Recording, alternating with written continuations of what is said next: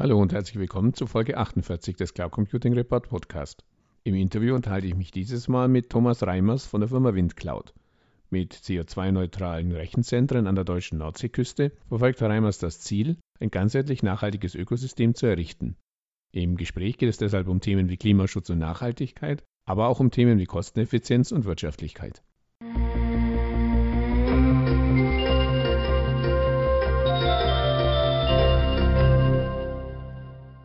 Hallo Herr Reimers, zum Einstieg bitte ich Sie, sich unseren Zuhörern kurz in zwei, drei Sätzen vorzustellen. Guten Tag, moin moin. Äh, mein Name ist Thomas Reimers. Ich bin 34 Jahre, Wirtschaftsingenieur, komme ursprünglich aus der Luftfahrt, weiß deshalb aber auch schon, was Redundanz bedeutet auf vielen Ebenen. Bin dann aber äh, doch in die IT gerutscht, hatte 2012 mit zwei anderen Programmierern die Firma Protonet. Da ging es eher so um kleine Private Cloud Server. Erster wirklich schwerwiegender Berührungspunkt mit der IT-Branche, seitdem dann aber auch durchgehend. Und ähm, ja, da hatten wir drei, vier Jahre, wie gesagt, uns auch schon mal mit, mit der Dezentralisierung von IT-Infrastruktur und auch mit dem Thema Datenschutz, Datenhoheit. Vor allem, wenn ich die Vorzüge der Cloud-Funktionalität nutzen möchte, geht das irgendwie auch ohne die Abgabe oder Aufgabe meiner Datenhoheit. Schwierig, komplexes Thema. Genau, danach habe ich mich dann, äh, be bevor ich dann das gemacht habe, was wir jetzt machen, also nach Protonet, habe ich mich mit der Digitalisierung von Indoor- und Outdoor-Landwirtschaft beschäftigt. Spannendes Thema. Und in dem Kontext haben wir dann eben gesehen, dass es da vielleicht die Möglichkeit gibt, ja, Themen wie digitale Infrastruktur, Landwirtschaft, aber auch Mobilität, äh, Energie, vor allem erneuerbare Energien, dass man das vielleicht auf ganz schlaue Art und Weise kombinieren sollte um äh, am Ende etwas zu erschaffen, was in jeder Hinsicht besser ist und natürlich auch nachhaltig und vielleicht sogar kosteneffizienter. Das wäre eine starke Story und deshalb machen wir WindCloud. Zum Thema Datensouveränität kommen wir dann gleich noch, aber ein Thema, Sie sprachen es kurz an, das im Zusammenhang mit Cloud Computing eine immer größere Rolle spielt, ist das Thema Nachhaltigkeit. Wie ich gelesen habe, sind heute Cloud-Rechenzentren für drei Prozent des weltweiten Stromverbrauchs verantwortlich und verbrauchen mehr Strom als beispielsweise das gesamte Vereinigte Königreich zusammen. Sie betreiben CO2-neutrale Rechenzentren. Wie funktioniert dies in der Praxis? Also zu den Zahlen, es kursieren sehr, sehr viele. Ich habe mhm. sogar Studien, denen ich auch Glauben schenke oder auf jeden Fall teilweise Glauben schenke, die sogar sagen, dass der aktuelle Stromverbrauch jetzt, also heute in diesem mhm. Moment weltweit von Gesamt-IKT, also das ist nicht nur Rechenzentren, aber okay. auch gleichzeitig also als Schwerpunkt, aber oder zum großen Teil, aber natürlich auch die Leitungen, die Internetknoten, mhm. auch viele Devices und IoT-Sensorik und was alles irgendwie digitale Infrastruktur bedeutet, dass das insgesamt auch teilweise schon die 10%-Grenze knackt in Bezug auf den globalen Stromkonsum. Mhm. Und ich kenne die Zahl drei, vier Prozent, äh, je nach Studie, die man bemüht, da geht es um den CO2-Ausstoß. Das korreliert okay. jetzt nicht genau. Also mit mhm. 10% Stromverbrauch ist auch 10% CO2-Ausstoß. Aber in jeder Hinsicht sind das auch jetzt schon enorme Zahlen. Ja. Ne? Also wir reden von ganzen Prozentpunkten auf die globale Wirtschaft bezogen. Absolut. Ist das negativ beeindruckend, ne, sage ich mal so. Und äh, was noch viel erschreckender ist, das sind auch Studien und, und wir reden natürlich auch mit vielen Experten, auch von den Klimainstituten in Berlin, in Paris, Leute, die wirklich Ahnung haben und ich behaupte auch wirklich objektiv und sachlich drauf gucken, weil sie eben Wissenschaftler sind. Ja und prognostizieren eben, dass wir, wenn das so weitergeht und wenn man vielleicht auch sich einig ist, dass das, was bis jetzt passiert ist, datentechnisch, dass das alles Warm-up war. Hm. Wenn man bedenkt, dass, dass 90 Prozent der heute verfügbaren Daten insgesamt in den letzten 18 Monaten entstanden sind, dann kann man sich eben auch vorstellen, was in den nächsten zehn Jahren ja. passiert. Das ist nämlich mal eine wirklich exponentielle Kurve. Und wenn wir von IoT, von autonom fahren, etc., von den riesigen Datenproduzenten sprechen, wenn das betrieben wird, wenn diese Rechenzentren, die dafür auch noch gebaut werden müssen, weil das mhm. sind enorme Datenmengen, wenn das weiterhin mit, mit Kohle, also überhaupt mit grauem Strom aus Kohle, mhm. Öl und Gas äh, befeuert und bestromt wird, dann haben wir ein noch größeres Problem als die Probleme, die wir ohnehin schon haben. Dann kommt der Rebound-Effekt, der die jetzige Klimakrise nochmal befeuert. Dann hatten wir zwar kurzzeitig ein bisschen Convenience, ja. ein bisschen Produktivitätssteigerung hier und da durch die Cloud, aber dann führt sie am Ende dazu, dass die sehr negativen Trends, die wir leider schon angestoßen haben, dass die sich nochmal stark beschleunigen. Und deshalb muss Nachhaltigkeit nicht nur so als nettes Thema, ein bisschen Greenwashing muss man jetzt ja machen, sondern äh, ich, wir sind der festen Überzeugung, dass das, ich sag mal, zum, zum Hygienefaktor werden muss. Genauso wie, also jetzt auch im Rechenzentrumsbereich, äh, Sicherheit, Verfügbarkeit ja. äh, und, und viele andere Faktoren, ähm, muss Nachhaltigkeit fester Bestandteil werden. Und, letzter Satz dazu jetzt erstmal, man sieht es ja auch schon, weil auch große Investoren, also auch institutionelle Investoren, dies von den Unternehmen, in die sie investiert sind, fordern. Eine steigende Anzahl von Unternehmen fängt an, Umweltberichte, Nachhaltigkeitsberichte zu veröffentlichen. Und da können wir dann eben auch etwas beisteuern, weil wir sagen, wenn man bei uns hostet, dann spart man aktiv CO2 ein, weil wir ganzheitlich neutral sind. Und wir arbeiten ja sogar daran, dass wir irgendwann sogar CO2 absorbierend arbeiten als Rechenzentren in dem Ökosystem, das wir gerade erschaffen. Und wir sind der Überzeugung, dass das auch notwendig ist, dass die ganze Wirtschaft mindestens auf CO2 neutral und langfristig oder möglichst kurzfristig eigentlich auch auf CO2 absorbierend umstellen muss und auch kann und dass es am Ende vielleicht sogar nachhaltiger ist, aber nicht nur ökologisch, sondern auch ökonomisch, also auch profitabler ja. sein kann. Das glauben wir. Das wollen wir aber auch beweisen. Ne, mhm. letztlich. Mhm. Ja, Sie sprachen das klimaneutrale Cloud-Ökosystem schon an, das Sie umsetzen und realisieren möchten. Ein Punkt, den ich da auch in diesem Zusammenhang bei Ihnen auf der Webseite gelesen habe, ist die sogenannte Abwärmeveredelung. Also wie kann man sich sowas dann im, in der Praxis vorstellen? Klar ist, Rechenzentren schlucken enorme Mengen Strom, das auch sehr stabil, was für viele Anwendungsfälle in so einem Ökosystem auch spannend ist. Das bringt einen Betreiber von einem Rechenzentrum natürlich einerseits in eine gute Verhandlungsposition gegenüber Stromlieferanten. Ne, das, das wollen wir auch nutzen, diese Position. Und gleichzeitig wird der Strom fast komplett, wenn man es mal ganzheitlich betrachtet, in Abwärme umgewandelt, also virtuell in Rechenleistung oder Datenspeicherleistung. Aber physikalisch wird daraus Abwärme. Die verpufft bei den meisten. Man könnte, wenn man wollte, aber irgendwas zwischen 50 und 70 Prozent davon noch weiterhin nutzen, um weiterführende Wertschöpfung zu betreiben, die auch Geld verdient, die ich dann wiederum auch rückvergüten kann in Richtung Rechenzentrum um die Rechenzentrumsdienstleistung, die Cloud-Services, dann vielleicht auch aufgrund dieser nachhaltigen Gestaltung günstiger anbieten. Die Kostenersparnis kann ich ganz oder teilweise als Preisvorteil an unseren Kunden weitergeben. Viele reden von Abwärmeveredelung. Es gibt vereinzelt hier und da mal, wo irgendwie ein Fernwärmenetz verfügbar ist, auch ganz nette Beispiele, die aber so nicht in die Fläche skalierbar sind, also ganzflächig überall auf der Welt, weil eben nicht überall, auch in Deutschland leider nicht, solche Fernwärmenetze vorhanden sind, wo ich das einspeisen könnte. Also haben wir gesagt, bringen wir doch genauso wie wir das Rechenzentrum zum grünen Strom hinbringen, also zum Beispiel in unserem Fall jetzt in, an die Nordseeküste, wo viele große Windparks stehen, hm. bringen wir doch auch direkt die Konzepte, die die Abwärme nutzen, mit dorthin, siedeln diese in unmittelbarer Nähe an, verknüpfen die energetisch und thermisch und betreiben da eben weiterführende Wertschöpfung. Und in unserem Fall ist das jetzt ganz konkret, ein, also wir haben zwei Projekte neben vielen, die wir evaluiert haben, die klingen auch alle toll. Ob sie am Ende aber nicht nur nachhaltig, sondern auch wirtschaftlich funktionieren, ist dann nochmal, steht auf einem anderen Blatt Papier. Da haben wir viel analysiert, viel gelernt und machen jetzt zwei Konzepte. Wir machen einerseits, äh, beheizen wir mit der Rechenzentrumsabwärme Gewächshäuser, in denen wir Mikroalgen züchten, aus denen dann später wiederum ja, äh, einerseits Medizin oder sehr hochwertige ähm, Lebensmittel produziert und, und extrahiert werden können. Damit lässt sich auch gutes Geld verdienen, gerade auch in so einem aufstrebenden Biomarkt mhm. und mhm. Naturkosmetik, Naturkost, Naturmedizin, auch selbst stark wachsende Märkte. Dahin werden dann diese Biomasse-Produkte oder Extrakte verkauft. Ähm, das machen wir natürlich mit Partnern. Wir sind Spezialisten für Co-Location und Cloud Computing. Mhm. Wir gehen Partnerschaften ein mit Leuten und wir haben da, glaube ich, den besten Partner gefunden, die eben das Thema Mikroalgenzucht und Verarbeitung und Absatz schon lange beherrschen. Das ist das eine Thema. Gleichzeitig wird die Mikroalge nicht nur ganzjährig damit sehr wirtschaftlich produziert, sie wird damit auch getrocknet, also mit der Rechenzentrumsabwärme. Ein Thema.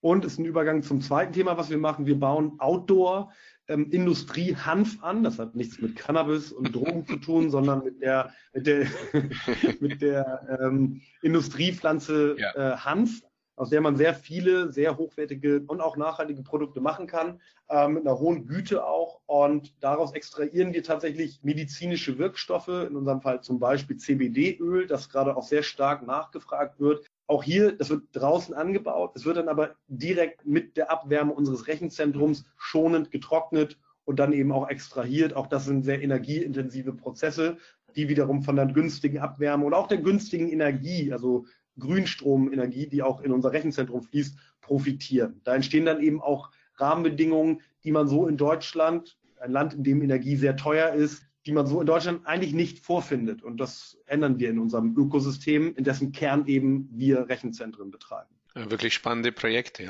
Kommen wir zum anderen Thema. Ich habe gelesen, Ihre Rechenzentren befinden sich in einem ehemaligen NATO- und Bundeswehrstützpunkt. Über Sicherheit muss man sich also als Wildcloud-Kunde keine Gedanken machen, oder? Das beantworte ich natürlich mit Ja. Also, und man muss auch ganz stark betonen, neben dem Riesenthema Nachhaltigkeit ist das Thema Hochsicherheit das zweite große Thema, das mindestens auf Augenhöhe mit der Nachhaltigkeit auch hm. äh, für uns platziert werden muss ähm, neben natürlich den anderen Hygienefaktoren wie Hochverfügbarkeit, redundante Anbindung, Georedundanz, Service, all solche Sachen. Aber Sicherheit und Nachhaltigkeit im Einklang und das eben zu einem Preis, den man nicht ignorieren kann in seinen Einkaufsbestrebungen, das ist ja das, was wir liefern wollen. Wir können natürlich in NATO-Bunkerstrukturen, wir haben ja zwei Kasernen gekauft, sind auch gerade noch an weiteren Standorten dran, aber wir haben, wie gesagt, zwei ehemalige NATO-Standorte mit insgesamt 54 Bunkern. Das sind tatsächlich auch Gebäude mit äh, Stahlbetonwänden mit über einen Meter Dicke teilweise.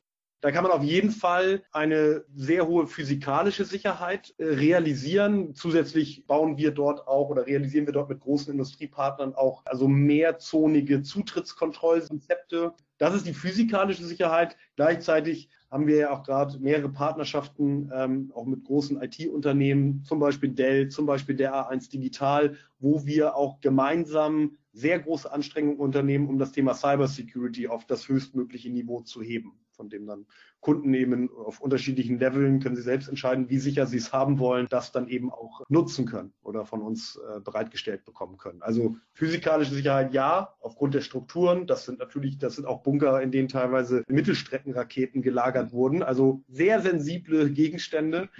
Aber das ist eben die eine Seite der Medaille. Die andere Seite der Sicherheitsmedaille ist das Thema Cybersecurity. Und da haben wir eben auch sehr, sehr starke Partnerschaften, denn die Hauptgefahr kommt natürlich durch die Leitung und nicht. Nicht jetzt unbedingt durch die Luft.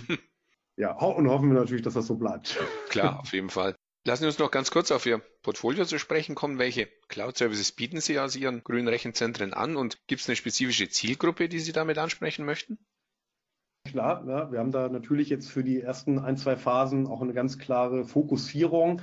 Wir möchten natürlich einerseits auf den ja auch anspruchsvollen und auch sensiblen, also in Bezug auf die Datenhoheit und in Bezug auf den Datenschutz, also sensible Mittelstand. Mhm. Ja, dass äh, der eine Sektor und der andere Sektor sind natürlich auch öffentliche Einrichtungen. Das können Kommunen sein, das können auch Ministerien sein oder Verwaltungen jeglicher Art. Auch da haben wir schon einige Kunden, die auch dieses Gesamtpaket eben wertschätzen. Und ähm, was wir einerseits anbieten, ist das Thema Co-Location. Wir streben an, und das ist nicht nur Vertriebsblabla, sondern es ist wirklich unser Anspruch, die beste Co-Location Deutschlands anzubieten, die natürlich dann auch noch nachhaltig und gleichzeitig aber auch sehr erschwinglich ist. Co-Location beginnt bei uns auch schon bei ein paar Höheneinheiten oder einem halben Rack und nach oben hin gibt es da eigentlich keine Grenzen. Wir bauen jetzt gerade die, die zweite große äh, Bunker-Co-Location am Standort Enge Sande in Nordfriesland. Das sind Kunden, ob die nur zwei, fünf oder zehn Racks, gern auch mehr ähm, bei uns hinstellen und auch gerne von uns managen lassen wollen oder Remote Hands, Flatrates bei uns buchen wollen. Das ist alles möglich.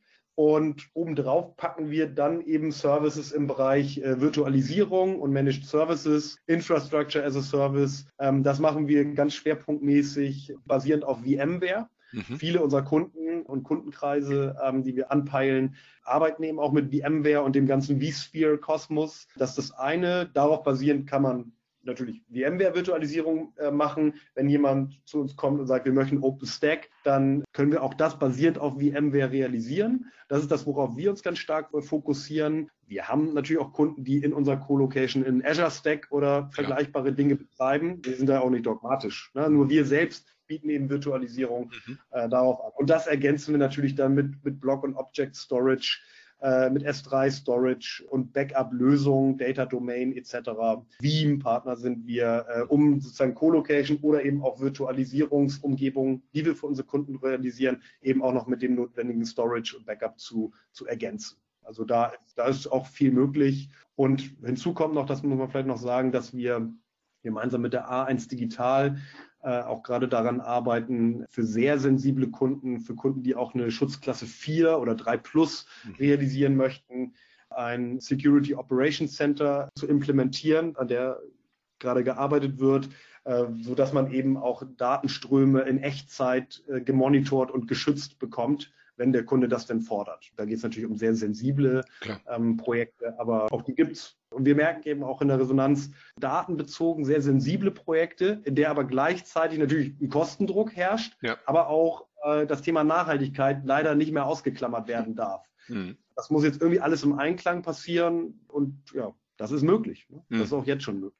Kommen wir zum Thema, das Sie eingangs schon kurz angesprochen hatten, das Thema Datensouveränität, also auch Datenschutz, Datensicherheit. Das adressieren Sie auch ganz klar. Sie bieten ja auch Archivierung an und positionieren sich da doch ganz klar gegen die am Markt führenden Angebote wie eine Dropbox oder Microsoft OneDrive. Weshalb sollte sich ein Anwender gegen die marktführenden Online-Speicher und für WindCloud entscheiden? Also ganz allgemein ist das Thema Datenschutz, Datensicherheit und Datenhoheit für uns ein Riesenthema. Mich umtreibt das ja schon ja, mindestens seit 2012. Mhm. Das war der Hauptgrund auch für Protonet damals. Ich wem das was sagt. Ne? Aber ja. ähm, und auch jetzt äh, geht's, wir, das ist bei uns ganz weit oben, also weil wir auch mhm. selbst danach leben und, äh, und auch verstehen Datenschutz und Datenhoheit, also was für einen hohen Stellenwert das hat. Viele vernachlässigen das leider, also mhm. vor allen Dingen Privatkonsumenten, aber auch vielen Unternehmen ist noch nicht bewusst, was eigentlich mit Daten im Hintergrund gemacht ja. wird und dass die sehr, sehr schützenswert sind. Auch Metadaten, so allgemeine mhm. Daten, von denen man gar nicht denken würde, dass die irgendwann vielleicht auch mal auch doch eher missbraucht werden mhm. könnten. Was bei uns wichtig ist, wir werden nur auf deutsche Standorte setzen und wir okay. sind ein deutsches Unternehmen und das wird auch immer so bleiben. Also darauf kann man vertrauen. Das muss man vielleicht auch sagen. Wir haben jetzt hier nicht das Ziel, mal eben aufbauen, verkaufen, wahrscheinlich dann doch an einen Ausländer ne, also ein, ein, ein Amerikaner oder ja. ein Chinesen, der das dann aufkauft und dann auf einmal die Hoheit äh, über diese Daten äh, und, und, und, hat, äh, das wird bei uns nicht passieren. Mhm. Also da stehe ich mit meinem Namen. Und ein konkretes Beispiel aus unserem äh, Produktportfolio ist das Thema Managed Next Cloud. Also mittlerweile ist Nextcloud, hervorgegangen aus OwnCloud, ähm, ein sehr reifes Produkt. Und unseres Erachtens, wir arbeiten auch selbst damit und mittlerweile auch mehrere hundert Kunden, ein Produkt, mit dem ich alles abbilden kann. Datenablage, Datenaustausch, auch Daten-Live-Bearbeitung, die man da mittlerweile integrieren kann. Und es ist für uns eine sehr valide, beispielsweise Dropbox-Alternative oder Box-Alternative. Das wird eben zu 100 Prozent in Deutschland bei uns in den Rechenzentren und eben grün gehostet. Es wird komplett von uns gemanagt. Man muss es einfach nur nutzen. Das fühlt sich eben in der Hinsicht auch in puncto Benutzerfreundlichkeit und Convenience und Updates und was da alles passieren muss und auch Schutz, also Datensicherheit, Firewalls etc. Das managen wir alles komplett für unsere Kunden und bieten eben die grüne, sichere Managed Next Cloud an. Ein Produkt, das wirklich gerade sehr stark nachgefragt wird. Und wir kriegen auch wirklich das, das Feedback, dass Leute das auch in puncto Benutzerfreundlichkeit, dass Dropbox und Konsorten in nichts nachsteht. Das freut mhm. mich auch sehr. Mhm. Ja, dann lassen uns abschließend noch den obligatorischen Blick in die Kristallkugel werfen. Sie sprachen es auch schon an. Marktstudien sagen übereinstimmend voraus, der Bedarf an Rechenzentruskapazitäten wird weiter steigen. Dafür sorgt allein schon die fortschreitende Digitalisierung mit all ihren Facetten. Wo sehen Sie und wie sehen Sie in diesem Umfeld Ihre eigenen Planungen? Also wir haben natürlich große Pläne, weil wir auch viel Platz haben und viel Energie in der Region, in der wir sind.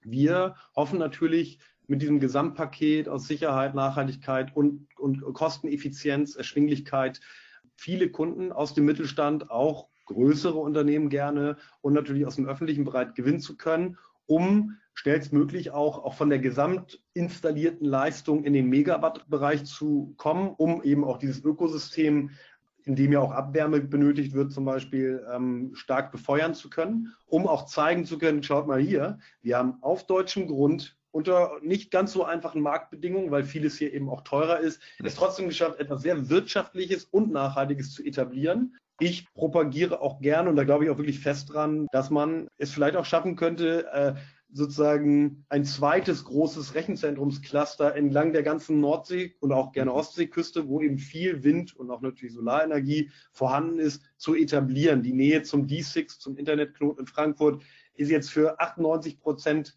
der Unternehmen nicht ganz so relevant. Ja. Latenzmäßig haben wir eh kein Problem. Wir sind dort oben sehr gut und vierfach angebunden, schon jetzt am Standort. Also da kann man noch wirklich richtig große Kapazitäten aufbauen. Wir haben dort viel grüne Energie, unendlich viel Platz mit Baugenehmigungen, Datenanbindungen, wie man sich das wünscht und eben unser Konzept. Wir wollen natürlich dahin, dass Kunden, die bei uns hosten, dann auch, da arbeiten wir gerade mit zwei großen Partnern dran, äh, es auch von uns in Form von Zertifikaten belastbar, bestätigt und in regelmäßigen Abständen auch belegt bekommen, dass sie durch ihr Hosting bei uns eben auch aktiv CO2 einsparen. Das sind dann eben auch Dokumente, Zertifikate, die man dann auch im Rahmen seiner eigenen CO2-Fußabdruckoptimierung wirklich vorlegen kann und in Umweltberichten und Nachhaltigkeitsberichten mhm. vorlegen kann. Und ich glaube daran, dass wir äh, in den nächsten zwei Jahren mindestens auf 10 bis 20 Megawatt Leistung, installierte Leistung da oben kommen können. Wir werden weitere Standorte auch entlang der ganzen Westküste Schleswig-Holsteins und auch entlang der, der niedersächsischen Nordseeküste installieren. Da arbeiten wir an mehreren Standorten. Wir werden dort auch sehr interessante, sehr innovative Rechenzentrumskonzepte, die Sie so noch nicht gesehen haben, realisieren, die eine sehr hohe Sicherheit, aber eben auch eine sehr hohe Nachhaltigkeit gewährleisten. Und ja, der, der Blick in die Glaskugel. Ich glaube, es kommt mittlerweile überall an, dass der Gang in die Cloud ja fast schon obligatorisch ist, mhm. weil es sicherer, weil es kostengünstiger, ja. weil es flexibler ist. Das hat auch der deutsche Mittelstand jetzt verstanden. Das merken wir auch. Genauso die öffentlichen Einrichtungen. Äh, bei der Digitalstrategie der Bundesregierung ist sowieso viel schiefgelaufen in den letzten Jahren. Jetzt ist dort die Rede von einer europäischen Cloud. Ja. Vielleicht könnt ihr daran teilnehmen. Ich, ich, stehe zur Verfügung. Da gibt es sehr viel zu tun. Ich bin auch ein großer Freund davon, dass Deutschland und auch Europa, ich bin ein großer Europa-Befürworter, sich dort auch unabhängiger machen, ja. weil wir hängen dort hinterher. Und zugleich könnten wir einer der attraktivsten Cloud- und Rechenzentrumsstandorte der Welt sein, mhm. weil wenn man einem abnimmt, dass das Thema Datenschutz und Sicherheit äh, wirklich ernst genommen wird, dann vor allen Dingen Deutschland, vielleicht noch der Schweiz und ja. noch zwei, drei anderen Ländern hier, aber, aber man nimmt es uns eben ab. Und äh, genauso wie wir Vorreiter waren im Bereich der erneuerbaren Energien, aber dann das Zepter auch da leider aus der Hand gegeben haben, erst mit der Solarenergie, ja. die komplett abgewandert ist. Das gleiche passiert gerade in fast gleicher Form auch mit der Windindustrie. Ja. Wollten wir doch vielleicht gucken, dass wir das gerade noch wieder zurückholen, das Zepter Windenergie, und zeigen, dass man auch hier sehr erfolgreich die zweite Evolutionsstufe der erneuerbaren Energien zünden kann, nämlich in Form von lokaler Veredelung der geschaffenen Stromkapazität. Und genau das machen wir eben mit Rechenzentren und der Abwärmeveredelung. Und vielleicht inspirieren wir ja auch andere Industriebereiche und Sektoren sozusagen mit unserem Beispiel eben auch in das Thema Sektorenkopplung wirklich ganz aktiv reinzugehen und das umzusetzen. Ja, dann denke ich mal, da gibt es noch eine Menge zu tun. Herzlichen Dank für das Gespräch. Ja, ich bedanke mich ganz herzlich. Vielen Dank.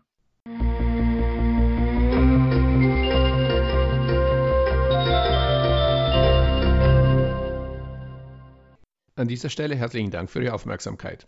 Weitere Informationen zum Interview finden Sie im Cloud Computing Report in der Rubrik Podcast. Wenn Sie regelmäßig über aktuelle News und Hintergrundinformationen rund um das Thema Cloud Computing informiert werden möchten, abonnieren Sie am besten unseren Newsletter. So viel für heute. Vielen Dank fürs Zuhören und bis zum nächsten Mal. Ihr Werner Grohmann.